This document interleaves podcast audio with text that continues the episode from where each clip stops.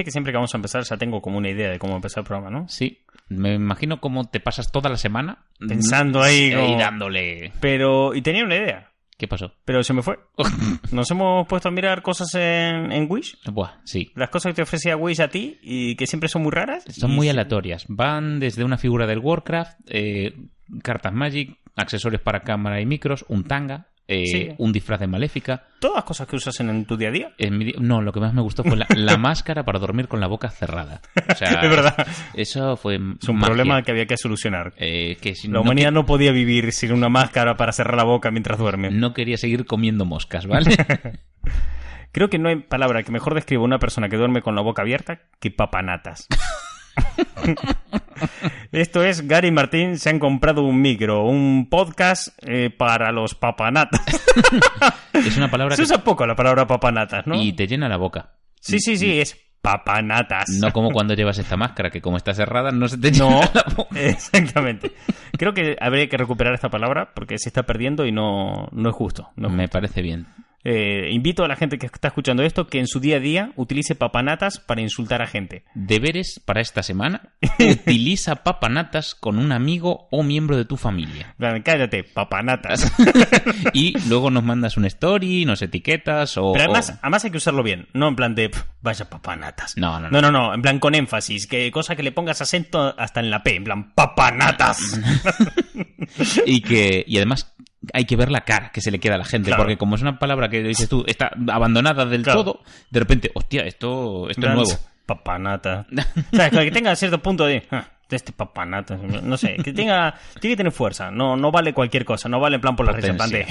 papanatas. No, eso no. O sea, por la risa no. Quiero que te encuentres con alguien que te inspire a llamarlo papanatas. Que lo veas y digas, uff, este es un papanatas. te lo has ganado En fin, nosotros venimos de Instagram, donde tenemos una cuenta que se llama arroba los juguetes de Martín, y ahí pues soltamos cosas. movidas Cosas de juguetes, siempre hablamos de juguetes, ¿no? Dentro de cabe, pero realmente el juguete es como la carnada para que se pones ahí en el anzuelo, ¿viste? Para atrapar el pez. el bait Exactamente, pero nosotros realmente hablamos de cultura pop, de lo bonito, de, de, de la nostalgia. ¿Has visto eh, el capítulo de Rocco que salió? sí el especial No, porque bueno, a lo mejor la gente no sabe de qué estoy hablando, pero es que Netflix, eh, junto a Nickelodeon, han sacado un mediometraje de la vida moderna de Rocco, una serie de los 90 que duró tres años. Un icono de además de Nickelodeon que fue Sí, buque sí. insignia de la Pero creo que en cadena. Europa no tuvo tanto tirón, pero sí en Latinoamérica y, y en Estados y Unidos. lo petó. Y se caracterizaba por ser una serie con un estilo de dibujo muy peculiar y sobre todo por los temas que, trabaja- que trataba, ¿no? Que eran temas de... eh, Muy adultos. Muy adultos, sí. Era, era una serie para niños en lo que se hacían chistes sobre la seguridad social. ¿vale? Era, era ese palo. Entonces, y hablaba de eso, la vida moderna. Hablaba de un protagonista que estaba entre los 20 y 30, te dejaban entender, Ujú. nunca muy clara la edad, cómo se desarrollaba en el mundo moderno de los años 90, ¿no? el ser adulto en los 90 Exactamente, el ser adulto. Esa transición de, mierda, estoy pagando facturas, soy adulto. Ese, ese punto en que te das cuenta de que ya eres mayor Sí. porque has tenido que ir a pagar impuestos. Porque te has llegado una multa de tráfico. Ese momento que dices, pero si yo estaba jugando con, con- con unas Barbies ayer, ¿viste? yo estaba viendo mi serie Claro, exactamente. Pues bien, eh, Nickelodeon y Netflix sacaron un capítulo nuevo de 45 minutos y me ha parecido maravilloso. ¿no? es muy bueno a mí me gustó un montón Sí, y tiene una frase que me gusta mucho, eh, por lo cual saco este tema ahora, porque también va, es mu- creo que resume muy bien de todo lo que trabajamos tú y yo a través de Instagram con este podcast y demás, que era una frase que le sueltan a Rocco durante la serie, que es que el pasado, los recuerdos y todo aquello, hay que eh, recordarlos y tenerlos buena en consideración y atesorarlos, pero nunca jamás vivir en ellos. Esa es verdad Y me pareció tan guay, tan bonito ese mensaje, porque realmente lo que hablaban, realmente toda la serie, el capítulo nuevo que sacaron, es de que Rocco eh, quiere que vuelva una serie de los 90 que le molaba un montón, Mm. pero respetándose y que sea tal cual en aquel entonces. Sí. Lo que pasa es que eso nunca puede ocurrir por este dicho de no te bañarás nunca dos veces en el mismo río, ¿no? Claro. Porque tú cuando te vuelvas a meter al río, el agua ya habrá pasado y tú ya serás otro porque también has vivido otras cosas. es verdad Entonces, eh, la serie trata eso, de que Rocco consigue traer un poco la serie de vuelta, pero no es la misma serie y eso le trae cierto enfado, porque las cosas no son como eran entonces. el momento que se encuentra con vientos de cambio me encantó Sí, es un, Vientos de Cambio es un personaje en que literalmente son vientos de cambio. O sea, es una nube que sopla. Y dice, soy vientos de cambio y te sopla un montón. Me gustó muchísimo. Lo Pero con grandes súper peso literal. filosófico. Sí. Eh, entonces, claro, me gustó mucho ese, ese punto de, por mucho que querramos traerlo de vuelta, el tiempo ha pasado. Eso es, eso Los ya. 90 ya no van a volver. No. Y, y la verdad está muy guay. De hecho, al margen de si habéis visto o no la serie, os lo recomiendo que lo miráis. Probablemente si no has visto la serie original, pues te dé un poco igual y no, no te acabe de, no le acabes de pisar el rollo. Pero es un capítulo que ha estado bien, me ha, me ha Mm. Sí. gustado. En fin, este podcast, ¿cómo funciona? Nosotros tiramos un story en Instagram y decimos mm, de qué hablamos en el próximo programa. Y la gente, pues, nos manda sus movidas para que charremos aquí. eh, Ricamente. ahí, ricamente. A los estos micrófonos, que para algo los hemos comprado. En Gary Martín se han comprado un micro. Para contarles cosas. Claro, exactamente. Si estos micros hablaran. Exactamente, bien. Después de haber definido de qué solemos hablar, ¿no? sí, Que esto queda muy claro, ¿no? O sea, mira, mira cu- cuánto rompemos las bolas con esto. mogollón. Bien, pues entonces, siempre hablamos de vamos a estudiar el pasado para usarlo en el presente, toda esta movida y queda bastante claro el mensaje. Y entonces, eh, Roa 238 nos dice... ¿Por qué los dinosaurios tuvieron que extinguirse? ¿Estaría bien convivir con ellos? Una persona que ha entendido de qué solemos hablar aquí. Sí, mazo. Y. Pero también entendí muy bien que somos dos boludos y nos prendemos a cualquier cosa. Sí, sí, sí, porque ahora que lo has dicho, me apetece mucho hablar de esto, pero, pero vamos, mogollón.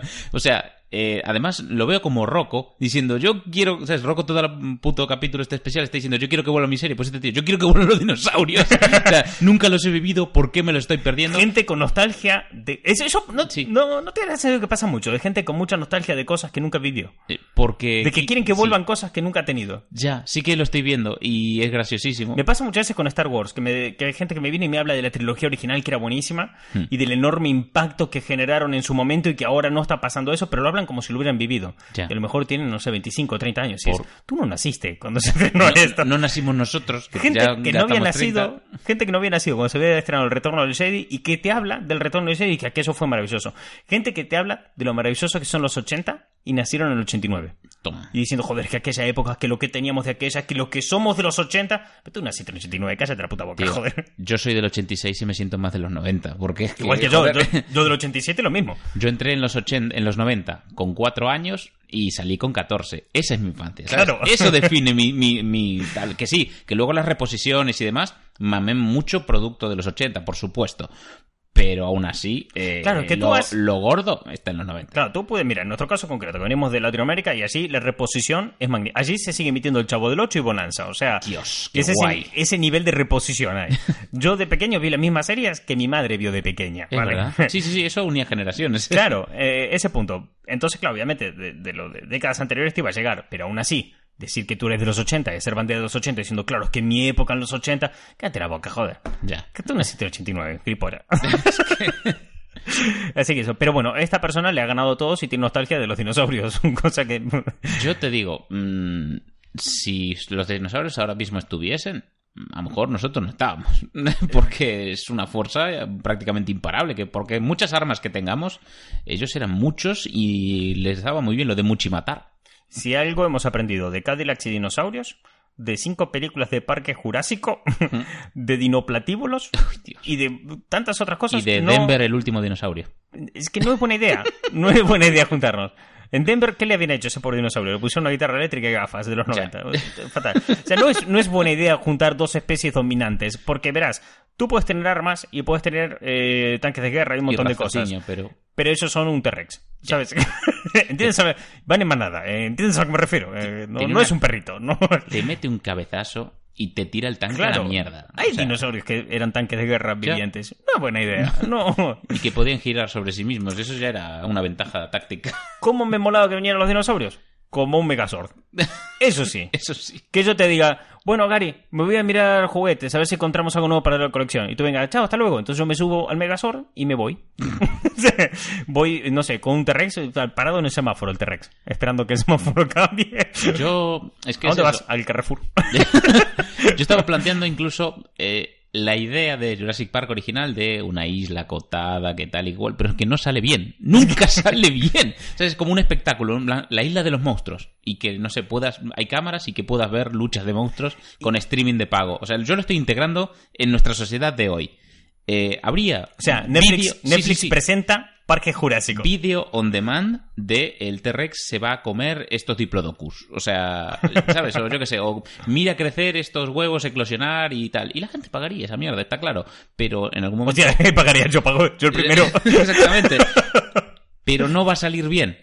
Porque A la larga, eventualmente no. sale un bicho que vuela, o se además- sube un barco, o adiós. Vamos a suponer que ni siquiera hacen bichos que vuelan. Vamos a suponer que ninguno sube un barco y se lo suben es intencionalmente, que está todo súper controlado, está súper eh, manejado, ¿no? Sí. Todo ahí a tope, ¿no? Y, te- y- y supongo que ya va a venir alguno que esté escuchando esto diciendo, ya, pero es que en la primera Parque Jurásico todo salió mal porque ahí estaba el, el gordo de... "Ah, ah, ah", y diciendo, no, es espionaje industrial y no sé qué. Vale, entonces me remito a otro problema que acabaría surgiendo, que es el de Jurassic World, la, la última película que salió, que es las ONG de protección de los animales. Es el rostro de... "Mm, eh, ¿qué, ¿Qué opina esa gente? Ecoterroristas. ¿Y cuánto tardaría en aparecer una No solamente fuerza- ecoterroristas, Greenpeace, Ya, ya sin ir más lejos. ¿Qué opina entonces? Greenpeace va a luchar por liberarlos. Y en cuanto libere más de uno, y me Ah, cago en. Dios, en una sociedad como la que vivimos, donde hay eh, donde el rostro vegano está tan En auge. tan en auge, no, no en auge, sino normalizado, diría yo. Empieza Ah, a estar sí. normalizado y la gente empieza a entender que cada vez hay que comer menos carne y explotar Mm. menos a los animales. En esta sociedad donde vamos entendiendo estas cosas, hostias, montan un parque jurásico y mañana tenemos que liberar a todos los dinosaurios porque es que nos van a coser a- por todas partes. Si hay algo que hiera más que una bala es un tuit. Y a esta gente le iban a machacar a tuit, lo iban a cagar a tuitazos. Piensa que cuánto tardaría en una superpotencia o un grupo paramilitar de estos en tal en empezar a ser sus dinosaurios como armas de destrucción. y además ese rostro que estás jugando a ser Dios. Ah, ya, por supuesto. Estás, estás jugando a ser Dios también. Otra cosa súper... Nah, no mola. O sea, está guay verlo, está guay tal. ¿Cómo, cómo hacer que Fantasear de ello mola un montón. Claro, fantasear. O sea, es que no fantaseado con tener... eh, ¿Ves Parque Jurásico y tú también quieres ser Chris Pratt? Joder. Joder, ya, Es que, claro.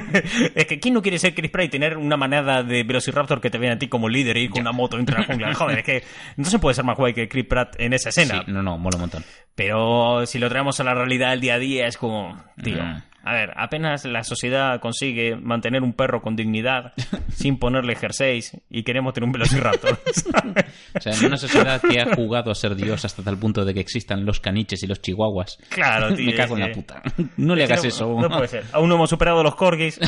Eh, perdona, no empecemos ahí.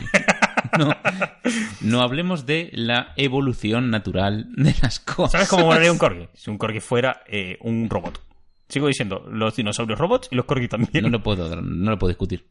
Todo esto me recuerda a lo que habíamos hablado programas atrás de que va a haber un Pokémon nuevo que era un corgi. Porque Sí. el Pokémon nuevo va a estar ambientado Rosa Inglaterra y toda esa movida, ¿no? A lo cual tenemos una pregunta que nos manda. Ta, ta, ta, lo tengo por aquí. Beatem Spider y dice: ¿Pokémon escudo y espada, una tumba autocavada o no? ¿Qué? ¿Cómo que tumba autocavada? Claro, o sea, esto mata. Es que hay una queja como generalizada con Pokémon de que ya está, ya está, ya fue. Pokémon, cancelamos Pokémon.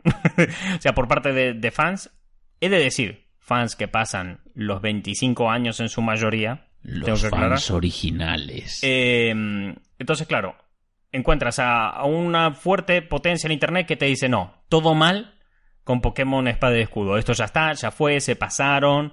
La- el chiste de las formas regionales ya estuvo bien para Lola, que quede solamente ahí, volvamos a la normalidad. Está bien, probamos cosas nuevas en Pokémon Sol Luna, volvamos a lo... No, ya está, ya fue. No vamos, volvamos a lo de siempre, terremoto para todos hijos de puta, y, y vamos a las ligas y quiero tener mi puto Charizard, ¿sabes? Ya. Eh, entonces, claro, no les gustan las innovaciones que está poniendo el juego, que tampoco son tan locas las innovaciones, te digo. Te iba a decir, ¿cuántas veces quieren el Pokémon rojo y el Pokémon dorado? y Hombre, el no Pokémon, sé. ¿sabes? En su momento sacaron Pokémon rojo y amarillo. Sí. O sea, Pokémon rojo y azul. Y a la gente le gustó. Y entonces sacaron Pokémon amarillo, que es el mismo puto juego. Eso es. Y luego sacaron rojo Ver- fuego. Sí. Y, y la gente, ¿qué hizo? Lo compró también. Y, y verde hoja. Y verde hoja, lo compró, ¿no? De Sí. vuelta. ¿Y eso qué, qué diferencia hubo de años entre uno y otro? A lo mejor 8, 9 años, 10, Sí. no sé por ahí. Y luego más tarde, sin ir más lejos, Let's Go Eevee, Let's Go Pikachu, que es el Pokémon rojo de vuelta, ¿no? Eso es. Bien, esto creo que responde a tu pregunta, ¿no? O sea que como Siempre éxito en ventas. Sí, la puta madre. Yo me compré el Pokémon Eevee. Claro. Pero yo me Pokémon- quería porque quería por fin un Pokémon en consola grande y me gustó, sin más. Y por eso ahora quiero este. O Y además, yo creo que la gente se está olvidando un poco de, del, del objetivo de Pokémon. Sí. Que puede tener competitivo, puede tener fans de toda la vida, puede tener un público adulto, todo lo que quieras. Pero es un juego para niños. siempre lo ha sido. Siempre ha sido- el objetivo es ese. ¿Por qué? Porque si te centras en los niños y les das cosas nuevas, tú coges, se lo das a un adulto un Pokémon. Te miras, ¿qué le ha gustado? Lo adaptas a un niño y preparas el juego para el niño. ¿Por qué? Porque así tienes clientes en el futuro. Eso es. Puedes, así, cuando crezcan, podrán ser eh, adultos de 30 años quejándose de que Pokémon ahora es una mierda, pero que se lo compran a su hijo, joder. A eso mismo iba. Y Nintendo, mientras tú lloras, se saca las él se- con, con billetes. Ay, qué pena. Este, esta gente de 30 que se está quejando, pues Pokémon le lleva vendiendo cosas como 25 años. Claro, Es que, eh. bueno, 20, pero... Les llevan vendiendo el mismo juego. Juego 20 años, tío, me parece magistral. Y, Si y- quieres jugar a ese Pokémon, juega a ese Pokémon. Y para eso está. Y Claro. además, lo tienes en todas las versiones. Lo tienes en Game Boy, en Game Boy Color, en Game Boy Advance, en Switch, en DS, en 3DS. Eh, joder, No, tienes para elegir. no solamente eso, lo tienes en versión digital para descargar, para la 3DS y para la Switch. Dios, es más, Eh, lo, tienes, en emulador para el móvil. Eh, claro. Yo, yo juego, yo tengo jugado al Pokémon rojo en el móvil. Yo, ¿sabes qué? Jugué a Pokémon, a mis, mis sagas, la, la segunda generación, la que más me moló, oro y plata. Oh, sí. Y, y esmeralda. La que te hace ver que no era tan buena el anterior juego. Sí. Pues me moló un O montón. sea, no tan bueno, sino que podía ser mejor incluso. Y esa es la que más veces he jugado. Y me acuerdo, cuando los móviles eran de tapa y empezaban a llegar los primeros en color, Toma. tenía un móvil, eh, era un Sony Ericsson que tenía base Java. Y le instalé el emulador en Java y tenía en el puto móvil de tapa el Pokémon Oro, tío.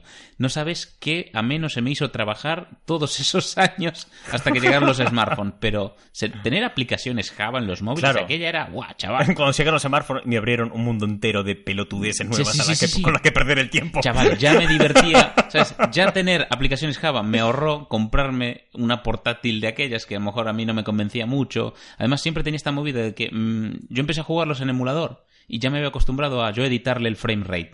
Claro. Y luego cuando jugaba en, en Sí. la, en la consola me parecía que iba todo más lento. O sea, eh, con Pokémon eso lo noté un montón. Los paseos en bici Uf, son un coñazo cuando Sí. no les puedes editar. ya, tío, la no puedes meter la velocidad. Y, y volviendo a la pregunta, yo creo que un poco el problema pasa en eso, en que el juego, mucha gente lo está tomando, ay, es que eso es terrible y los cambios que le están metiendo, que eh, creo que dan igual los cambios. O sea, Sí. pues, de hecho, dije, cuando leí la pregunta un poco, dijo, va, a lo mejor que un día no mueran los cambios. Digo, ¿por qué?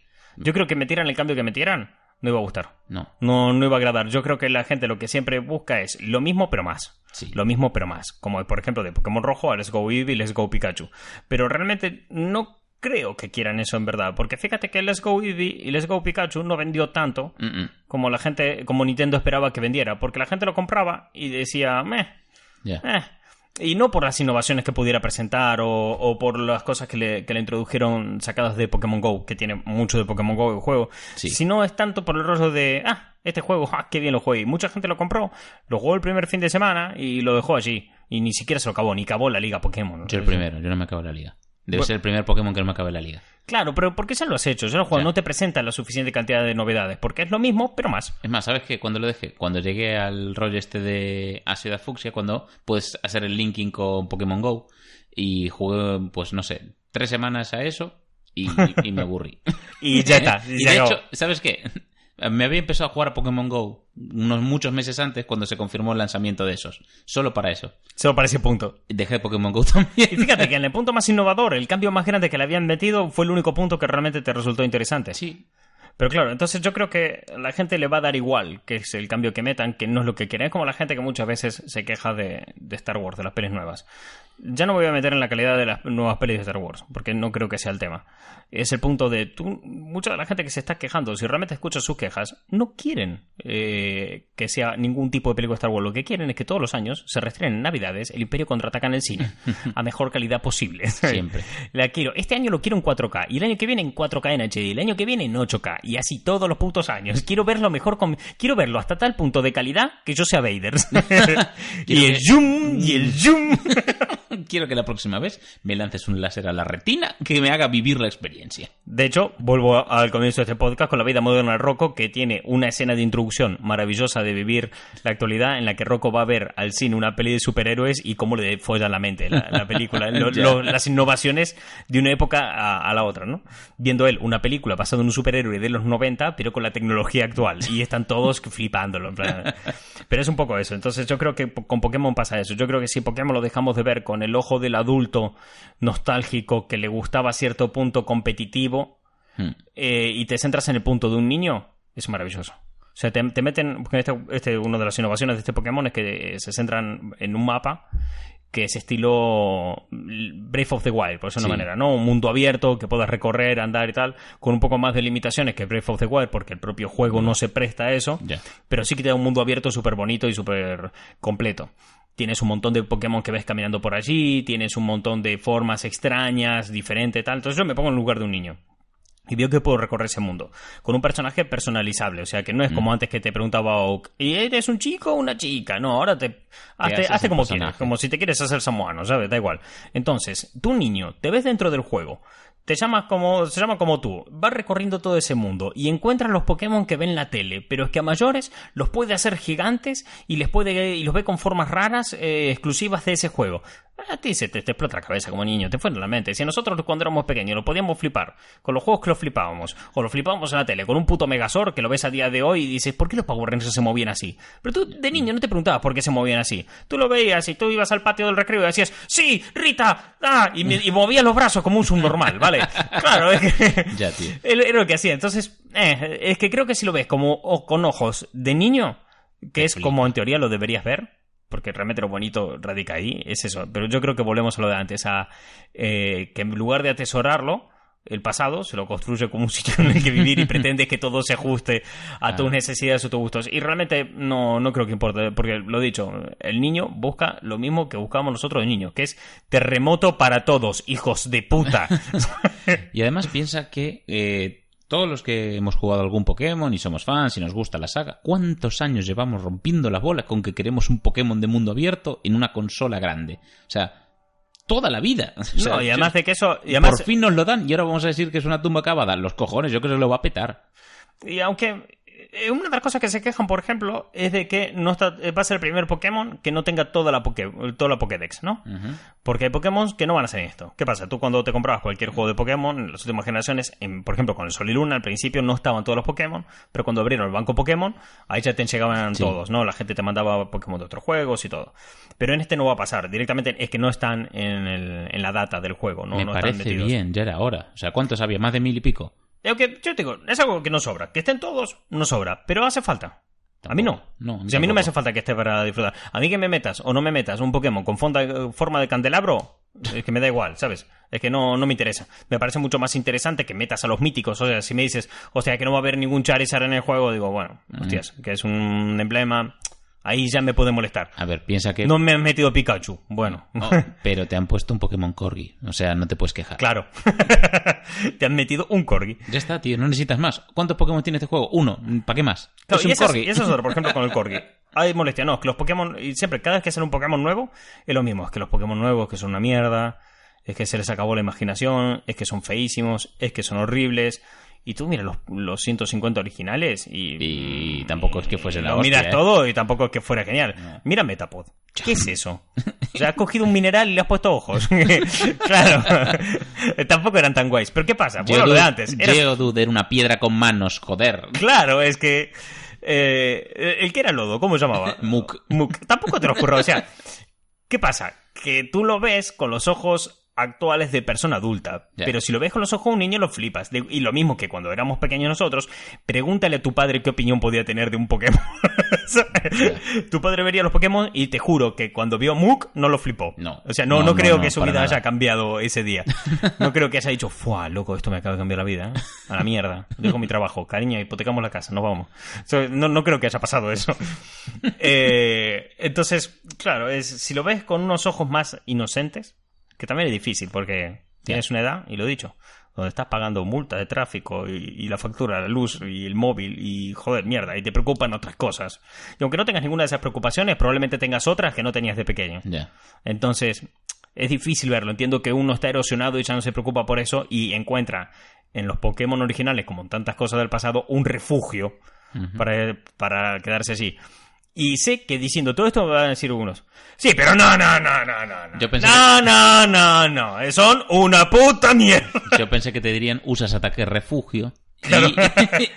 y te, te resguardas del interior porque tienes un bonificador de, de ataque y Claro, defensa. o sea, lo que quiero decir es que la gente va a decir, sí, me parece muy bien, pero esto sigue siendo una basura y aquí la han cagado en el juego.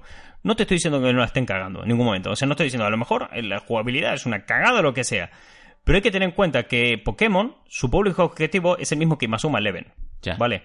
¿Por qué? Porque si tiene que priorizar Nintendo entre centrarse en el público adulto o el público infantil, va a ir por el infantil, porque el infantil te garantiza más clientes en el futuro. El adulto está más cerca de una etapa de dejar de consumir el producto propio de Nintendo por las propias preocupaciones que ahora estamos hablando que de la otra. Entonces, si hay cosas del trasfondo de lo que gusta de, de Pokémon a los adultos que ya no funcionan tan bien o no son tan buenas, a Pokémon, eh, a Nintendo es que le tiene que chupar un huevo, o sea, le tiene que dar tan igual, o sea, le tiene que dar tan igual que tanta gente se queje en Twitter, porque ¿sabes qué pasa? La gente se queja en Twitter, ¿y sabes quién no está en Twitter? Nintendo. Los niños. Ajá, vale. Los niños no leen Twitter. Los niños no Ya, le, sí. les va a dar igual. Porque como Nintendo se la suda. Y tú puedes decir, no, eh, pero sus padres sí están en Twitter. Y sus padres jugaron a Pokémon y saben que esto es una mierda.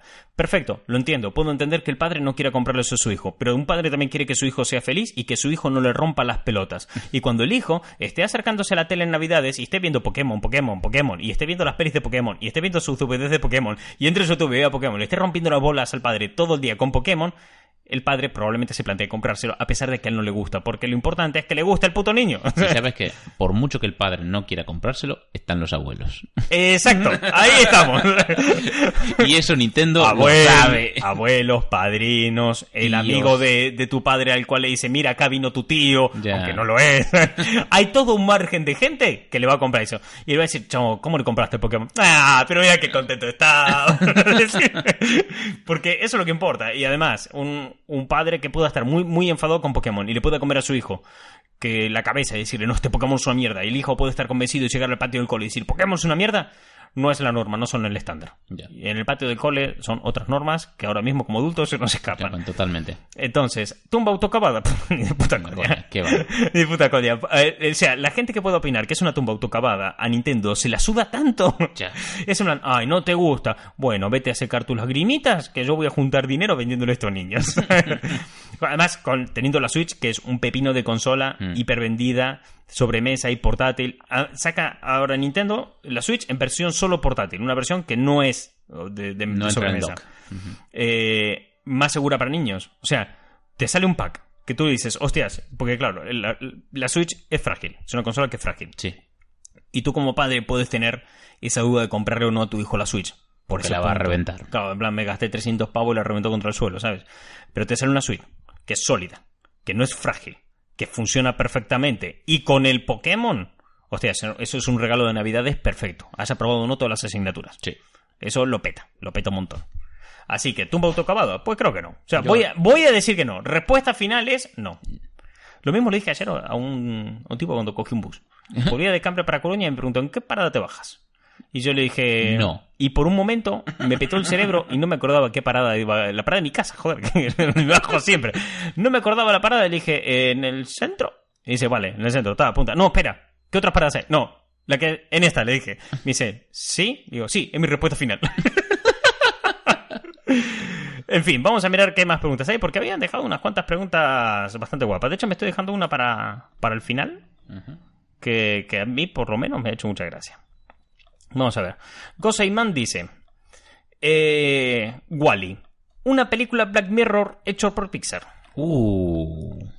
Es muy buen planteamiento, ¿eh? Sí, sí, sí. Sí, sí, sí, me gusta. Sí que lo veo. Date cuenta que Black Mirror nos está contando constantemente cómo hacemos un mal uso de redes, nuevas tecnologías, innovaciones y demás, y cómo se nos va al carajo todo. Eh, aplícalo al mundo.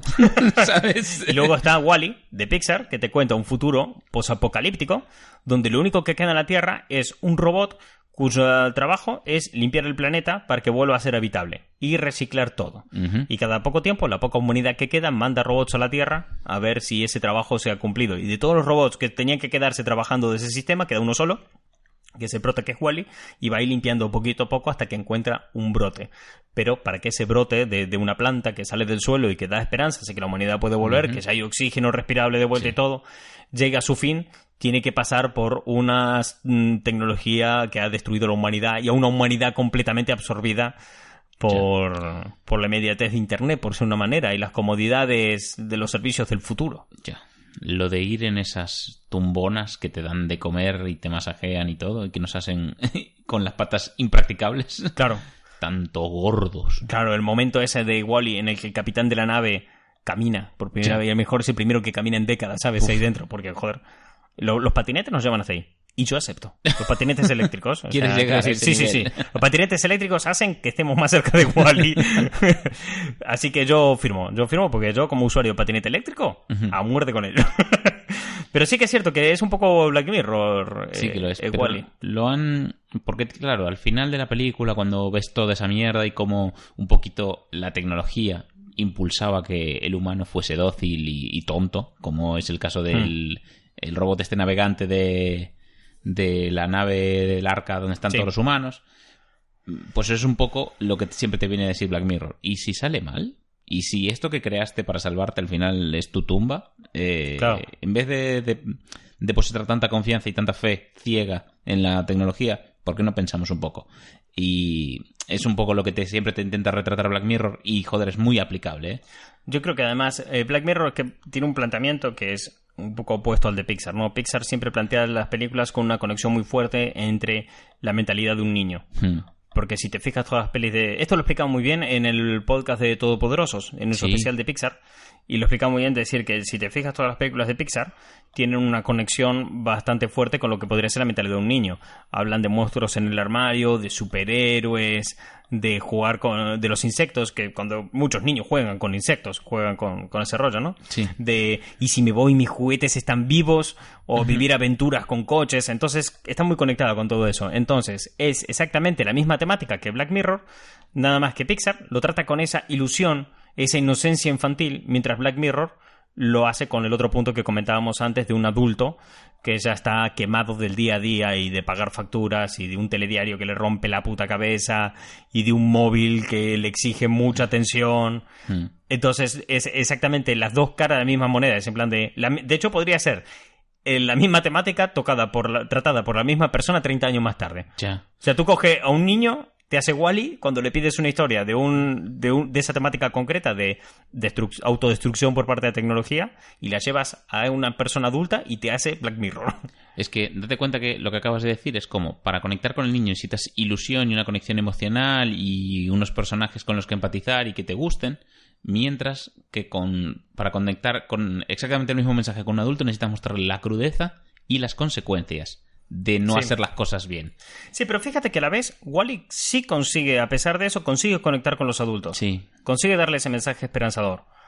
Tal vez no lo active tanto porque el adulto funciona más por miedo y menos por ilusión, Ya. como el niño, ¿no? Pero sí que igual aún así coincide tal. Yo creo que Wally lo que hace es rescatar al adulto, mientras eh, Black Mirror lo provoca al adulto. Y lo condena. Claro, lo condena para provocarlo. Hmm. Te condena y te dice, esta, esta es tu vida por tu puta culpa. Ya. O sea, por tu culpa el mundo está así. Te vas a joder. Y por otro lado es, gracias a nuestra mano, por Wally, gracias a nuestra mano salimos adelante. Hmm. Podemos hacerlo. Te anima, te motiva. Te- es el rostro de te da una caricia y el otro te da una hostia. Un bofetón. Claro, yo creo que mientras eso, creo que Black Mirror te convierte en una persona con miedo y proactiva, que, que reacciona, Sí. una persona que, que reacciona ante hechos que le muestran, Mm. mientras Wally te motiva y te y a salir adelante, A te convierte en una persona con iniciativa, sí, eso es. Y, la- y yo también pienso muchas veces que en la iniciativa está la felicidad, Totalmente. no en la reacción, no en hacer reactivo a lo que te ocurre, porque entonces siempre estás reaccionando a lo que te está ocurriendo y nunca acabas de tener un control real de tu vida y de tu día a día. Vives a rebufo, de hecho. así. Claro.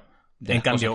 Wally, eh, que te provoca eso, te convierte en una persona con cierta iniciativa y la iniciativa te da a ti el control de tu puta vida. Hmm. O sea, yo hago esto, pero porque yo lo decidí, yo salí adelante y el resto, pues, tendrán que reaccionar a mí y no yo a los demás. Está guay eso. O sea, Pixar mejor que, Que Black sí, Mirror. sí, por porque lo Black. Mirror coge, te cruza la cara, te mira y te. Cuando estás tirado en el suelo, vamos, te mira y te dice: Papanatas. Además tiene una movida Black Mirror con la que... Es que yo de Black Mirror no me he visto todo, me he visto capítulos sueltos y tal, pero tiene una movida que me parece increíblemente pretenciosa. Y me molesta un montón, que es ya del hecho que se llame Black Mirror, que el nombre viene a que cuando la pantalla se apaga, la tele queda en negro y tú te ves reflejado ahí. Porque eso es un reflejo de ti. Y digo, vete a tomar por el culo. es Qué un pretencioso. reflejo oscuro, Martín. Claro, me parece muy eh, pretencioso ese rollo de te has visto reflejado en este capítulo, ¿no? Ahora literal, porque la pantalla se ha quedado en negro y tú estás ahí en tu tele, te estás viendo a ti mismo. Y es como, ah, tío, vete a tomar por el culo. en cambio, eh, Pixar te invita a jugar. Te invita a ese punto de, ¡Ey! ¡Qué bien nos lo podemos pasar! Lo, lo dicho, la vida moderna del Rocco. Atesorarlo y usarlo como arma, no, no tal. Entonces, eh, decido, Pixar mejor que Black Mirror. Cancelamos Netflix y nos ponemos Cine Plus. Nada, los cojones, voy a a Netflix. que tienen chirra y eso me encanta. Me cunde. Bien, vamos a ir a otra pregunta. ¿Qué más cosas? Es que esta semana han mandado movidas a, a tomar por saco. ¿no? Hay mucho, hay mucho. Sí, sí, sí. Bien, bueno, este mira. Eh, bueno, aquí empezamos de vuelta con los eh, nicks que me cuesta pronunciar. Bien. DK Tía K Serpient. Tómalo. habla de una cosa, mira, es que habla de una cosa que a mí me hace mucha gracia. Que es que a mí, a lo largo de mi vida, siempre se me han hecho muchos chistes sobre mi bigote. Sí. Porque mi bigote no está unido por el medio, entonces la gente hace el típico chiste de si me besara con Hitler, nuestros bigotes no se tocaban. Pero, todo esto es pre-Instagram. Sí, a sí, partir de la es cuenta de Instagram, de, de esta cuenta de Instagram, que por cierto, no me acuerdo si lo dije o no, pero lo digo ahora, que es arroba los juguetes de Martín, en la comunidad de Instagram, gente separada entre sí, me han hecho el mismo comentario. Eh, Diría que separado entre sí como tu bigote. eh, me han hecho el mismo comentario, muy alejado a todos los putos chistes de ese estilo. O sea, ningún chiste de jaja, me río de ti y nada por el estilo. No, todos dicen lo mismo y esta persona lo ha resumido muy bien, que es de tu bigote que parece la bat señal. ¡Oh! Soy, eh, soy su fan número uno. ¡Ay, qué bonito! Y la gente viene y dice, es que tío, tu bigote parece. O sea, se han alejado de ese, ¡Ja, ja, ja! no tiene pelo. se han alejado de eso y decir, tío, ¿te has fijado que es la bat señal? Y, y me he quedado entre, no sé dónde la veis, pero ahí está. Y quería rescatarlo, quería leerlo, porque es el rostro de, bueno, Yo- es casi, casi. No me la vi venir, o sea- Es una declaración de amor, casi te diría. pero es que varias veces me han hecho el mismo comentario, y, y solo en ese sector, esa cuenta de Instagram, donde Me están los niños, nuestros niños de 30 años están así, y demás. XLL.eco.llx dice, ¿por qué Ash, después de tantos años, no consigue ganar un torneo? La Liga Naranja no cuenta. Estoy de acuerdo, la Liga Naranja no cuenta. Es una cuenta. Yo te diría por una simple. En una frase te lo digo. Porque no es red. Eh, había una leyenda urbana hace años, digo urbana porque no me he molestado en comprobarla nunca en la vida. Son estas cosas que siempre digo, me gustan tanto que no quiero que la verdad me joda una bonita historia. Tal cual. Y decían que Ash nunca jamás va a ganar ninguna liga en ninguna serie, porque el que gana la liga eres tú. Oh, qué bonito. Tú en el juego ganaste la liga, y si tú ganaste la liga en el juego, Ash no podría ganarla. Me gusta esa leyenda. También me gusta decir que Ash es un mierdas, pero, pero la leyenda es Una bonita. cosa no quita la otra, porque tú cuando estás haciendo terremotos para, para todos, hijos de puta, en lo más alto de la liga Pokémon, todos te parecen unos mierdas. Exacto. Eres, vamos a ver, eres un niño de 12 años que ha doblegado al rey, al dios Rayquaza y lo ha metido en una sucia Pokéball. Vale. Eres un niño de 12 años que ha doblegado a los dioses. A Mew lo ha metido en una Pokéball. ¿Y sabes qué le dice a Mew? Ataca a ese, no sé, Vaporeon. Venga, aplástanse todo ahí, con cabezazo. Claro, es... Tengo unos poderes psíquicos que podía doblegar el país, pero me mandas a dar un cabezazo. Eh, sí. Claro, exactamente. O sea, tú estás ahí eh, con tu Mewtwo, Sí. encerrado en una Pokéball y le dices, pégale a este ratata. Tienes un Arceus ahí en tu Master Ball. Y claro, es muy propio que pensemos que Ash es un mierdas, porque cuando juegas a Pokémon, todos, el que no sea tú, es un mierdas. Y el juego lo deja claro todo el rato, porque a medida que vas avanzando, todos en el juego, te, da igual el Pokémon que Mm. Sí, cojas, sí, siempre sí. es igual. Oh, niño, eres muy bueno. Qué talentoso eres. Qué guay. ¿Cómo lo estás haciendo? Qué bien, a medida que vas avanzando. Mm, has entrenado duro, por lo que veo. Vas a ser un rival difícil. Oh, no me lo puedo creer, me ha ganado. Eres el mejor que ha existido nunca. Todos los comentarios de todos los. Sí. Con un Pidgey de nivel 100. Claro, exactamente. Entonces, eh, claro, eres un niño de 12 años, doblegando los dioses, ganando la liga deportiva de más auge que hay. Eres, eres el Messi de los entrenadores, tío. Eres el Michael Jordan de los hijos de puta. Es que ya está, tío. eres Dios en la tierra, claro que sí. Y bueno, en cuanto a lo de Ash, decían eso, que nunca ganaba la liga por, por ese punto. Es verdad que dicen que la Liga Naranja no cuenta, y estoy de acuerdo con él, porque la Liga Naranja es una saga de relleno en Pokémon Y no, no corresponde con ningún juego. Claro, exactamente. Todos los, todas las sagas de Pokémon corresponden a un juego. Pero esa concretamente no va con ninguna, porque de aquella aún la serie estaba empezando, estaba con un formato de anime muy normalizado, ¿no? Hmm. Sí. Y entonces era entre saga y saga, metemos relleno. Una aventurilla. Acababan de adaptar la primera saga de juegos, aún iba a salir la segunda, pero no había material. Te saco ahí. eh, Sí, porque aparte la serie lo estaba petando por aquel entonces pararla habría sido un error. Yo Claro, creo. ahora no. Ahora lo que hacen es, en vez de meter ese relleno, estiran lo más que pueden entre el lanzamiento y el lanzamiento. Vas a tener eh, una o dos temporadas dedicadas a un juego en concreto. Entonces, eh, no sé, el de Alola que salió. ¿Cuándo va a acabar eso? Pues en cuanto salga el juego nuevo, ya prepararán nuevo anime y saldrá y darán Sí. este por, por finalizado, ¿no? Entonces, a mayores, si hay otra respuesta más real de por qué Ash no gana la liga, La desconozco completamente. Pero esta me gusta. Esta la, disfruto. Está guay. Y bueno, ya para ir terminando este podcast, eh, hay que retomar el multiverso de Gary Martin. Bien. Porque, eh, bueno, claro, a lo mejor no sabéis lo que es el multiverso de Gary Martin y es una serie de dibujos animados, estilo Phineas y Fer, que siempre fantaseamos. Eh, con que algún día llegar a tener, ¿no? Algún día decir, hostias, eh, Phineas, tenemos una serie así que lo pete un montón. La, la serie iría de que en cada capítulo serían capítulos autoconclusivos, como la serie de los 90, y en cada episodio Gary y yo va- vivimos desopilantes aventuras para conseguir aquellos míticos juguetes de nuestra infancia y armar una bonita colección. En la búsqueda de los santos griales. Exactamente. Pero para vivir estas aventuras nos acompaña una serie de personajes secundarios inspirados en los seguidores de la cuenta de Instagram que tenemos. Y eh, los más destacados hasta ahora son la banda de los polillas, que es una banda de moteros que, eh, que recorre las calles sembrando el caos, pero son buenos tíos. Eh, tenemos por otro lado a los, a los luchadores de MMA, que Es los verdad, hemos se- incorporado en el último Se episodio. acaban de incorporar y Sí, son sí. los luchadores, muy guays. Eh, y por otro lado tenemos a los Barbengers, que son eh, barberos que defienden al mundo de aquellas barbas que aún no se pueden afeitar. ¿no? Los héroes capilares. ¿Sabes cómo en su día Bobo Bo, los barberos eran los enemigos? Pues ahora hay una... Es que claro, no había una representación de barberos héroes, solo de villanos. Ahora sí que la hay. Y son los. Barbengers. Bien, estos Barbengers están liderados por Chris Evans con barba, no por el Capitán América, por Chris Evans con barba, por una teoría mía personal, y es que Chris Evans puede volar. Yo soy. Cuando Chris Evans se deja barba, es tan majo y tiene una sonrisa tan bonita que creo que puede despegar dejando un arco iris a su paso con estrellas. Y mientras te dice, ¡Chao, chicos! Y tú, ¡Bien, Chris Evans! Y con los poderes de su barba. Pues bien, Chris Evans, como el Capitán Barbengers, pues va por la ciudad afeitando gente y... ah, no afeitando, sino arreglando barbas, dejando a la gente bonita y demás, porque es el líder de los Barbengers. Todo esto viene a que hay muchos barberos que siguen la cuenta de Instagram, que es algo que no nos esperábamos, pero de golpe hay un montón de barberos que le dieron follow a la cuenta. Y también yo quiero introducir una figura que solo está ahí como observador, pero que nos mira y le hace todo mucha gracia, que es Putin, y que cada vez que pasa algo gracioso siempre está diciendo, "Jejeje, esto, ¿Sabes quién es Putin? chicos". ¿Sabes quién es Putin en todo esto? ¿Quién? Los pingüinos de El mundo de Big Man. Es verdad. Como los pingüinos que miraban el mundo de Big Man, que lo estaban mirando en la tele. Es hora de empezar, pam. Claro, los pingüinos que decían alguna chorrada al principio del episodio y decían, casa, que va a empezar el mundo de Big Man y encendía la tele y salía allí. Pues Putin es el mismo rollo. Me gusta. Todo esto viene a que tenemos un montón de descargas de este podcast en Rusia. ¿Viste que eran 54 las descargas que había? Han subido a, casi 70. Este está siendo eco. de ellos. El bueno de Putin se está haciendo eco. Bueno, eh, Bruls, eh, guion bajo CR, nos escribe a Instagram y nos dice: Si llega a salir adelante el, universo de Barbengers, yo querría ser un villano digno de dicho grupo. Solo podría ir añadiendo personajes, pero siempre. Uy, que lo cerré, perdón. Solo podría ir añadiendo personajes que siempre se habla de esos héroes barbudos, pero todo héroe necesita un villano en contraste. A lo cual le respondí, Bruno, o mueres como un héroe o vives para convertirte en un villano. Tal vez no seas el Bruno que merecemos, pero sí el que necesitamos.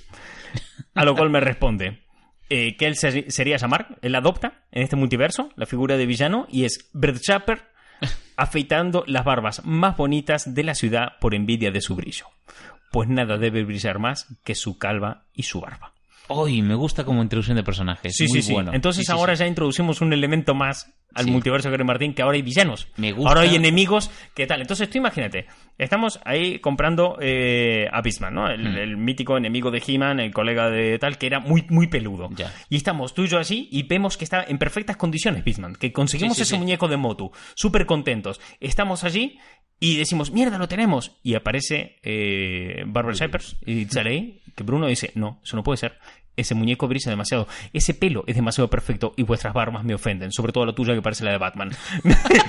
nos persigue, nos encierra en un callejón y entonces cuando lo damos todo por perdido y ya todo va a acabar, aparece Chris Evans volando con sus Barbengers, le meten la puta somanda de hostia de su vida. En plan, de te voy a enseñar la diferencia entre palicia y justicia divina. Nos cagan a palos y nosotros podemos escapar y llevar nuestro muñeco, dejarlo en una estantería, mientras le meten algo, una, una paliza tal que llega un momento que a ti y a mí ya nos parece mal lo que están haciendo. Divina paliza le metieron. Claro, pero bueno, eh, o sea, abusan de él, pero nosotros vemos con una sonrisa, porque joder, es Chris Evans, tío. Ya, tío. Es Chris Evans, no puede ser mal tío, No, coño. no puede hacerlo mal. No, no, no. ¿Te imaginas que Chris Evans en realidad sea como el patriota de The Voice? Oh, eso Que sería el sí. Kirito, ¿eh? Es El- el- soberano cabrón. Grito de final de, de temporada. Chris Evans era el patriota en la vida real. Buah, chaval. Que por cierto, The Voice, ¿qué sería esa? Me flipa The Voice. Yo no me cabe en la primera Sí, yo temporada. también. Me gustó El que no la, no la haya visto, eh, o la recomendamos. Ya está corriendo eh, a verla, ¿eh? Sí. Está, de hecho, está en Amazon. Sí, está en Amazon sí, Prime. sí. Es cortita, que son ocho capis, ¿no? Sí, ocho de capítulos, una horita. Se ve volando porque te intriga cada vez más. La- me gusta muchísimo la narrativa. Siempre me invita a seguir. Que, a- quiero ver, quiero ver, quiero ver. Estoy en un punto de. Creo que falta que la serie avance un poco, que dé mínimo otra temporada o no, pero me empiezo a plantear si la serie de Boys será mejor que los cómics.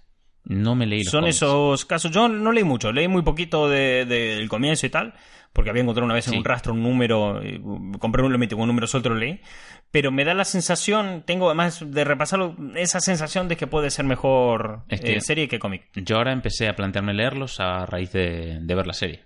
Cosa, tengo de hecho, cosa que me ha pasado solo una vez. De ver una película y decir, esto es mejor que el producto original, y es con eh, Spider-Man Un Nuevo Universo.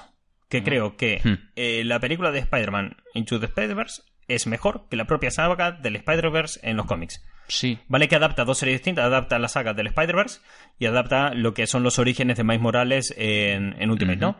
Pero aún así, viendo ese batiburrillo que hicieron esa mezcla, tengo la sensación de que tiene más calidad esa película Sí. que los dos cómics. Y no porque sean malos cómics, sino porque la película realmente creo que es mejor que el producto original. Creo que le han dado la vueltita de tuerca que, que necesitaba. Además, son, son buenos directores los que los llevan, que son los directores de, de la Lego película, Mm. que también hicieron Lluvia de Albóndigas. Que bueno, A ver, a ver si falta pasta para poder producir otros proyectos. vale, esto es así. Y hasta aquí el programa. De Gary Martín se ha comprado un micro capítulo 26, ¿no? Toma, 26. 26. Te voy a hacer un repaso de lo que podemos llegar a hablar en el próximo episodio porque han mandado preguntas suficientes como para hablar aquí un buen rato. Como para una semana. Hay una concreta que me hace mucha ilusión para divagar que la banda eh, Volponeor de Fox y es imaginad que tenéis presupuesto limitado para sacar un producto barra montar evento ¿qué sacáis? O sea, que a ti a mí nos den pasta ilimitada. A los dos tíos, o sea, le están haciendo esta pregunta a los dos tíos que solamente teniendo dos micrófonos, que juntas todo lo que hay en la mesa de aparatos que estamos usando, y son un montón de aparatos que no llegan en total a, a 150 euros. Además, y joder, eh, imagínate presupuesto limitado. Yo creo que ahí hay, hay tema, ahí hay que hablar. Ahí sí. Luego está, hay uno que me gustaría que respondiéramos en este programa que viene, pero no estoy seguro de que lo hagamos, probablemente no, que es Rumbo del UCM. Y es que esta semana es el D23, Es verdad. el evento de, De Disney. de Disney, y van a presentar un montón. Y ya me estoy viendo venir que vamos a tener, si no es este el próximo domingo, será el próximo semana, el martes, un especial de 23, porque Disney tiene pinta que va a presentar ahí Sí, todo lo que se año. de la Comic Con. que conste, que no solamente de Marvel, todo Disney va a salir ahí. Que si Star Wars, que si los live action, que las nuevas producciones. Nuevas series. Y va a eh, ser el primer de 23 con Fox en la cartera En y con Disney Plus a la vuelta de la esquina. O sea, es un, es un movidón de evento va a ser. Y ten en cuenta que andan diciendo cosas de que Disney va a meter mano a los Simpsons y cosas por el estilo. Mm. Así que bueno, ahí queda mucho para hablar, pero no hoy. Hoy eh, hasta aquí. Eh, capítulo 26. No se me ocurre ninguna rima con 26, ningún chiste. Siempre acabamos con chistes y rima. Tampoco es necesario hacerlo. Pero Podemos acabar en alto. no me dimos lo suficiente.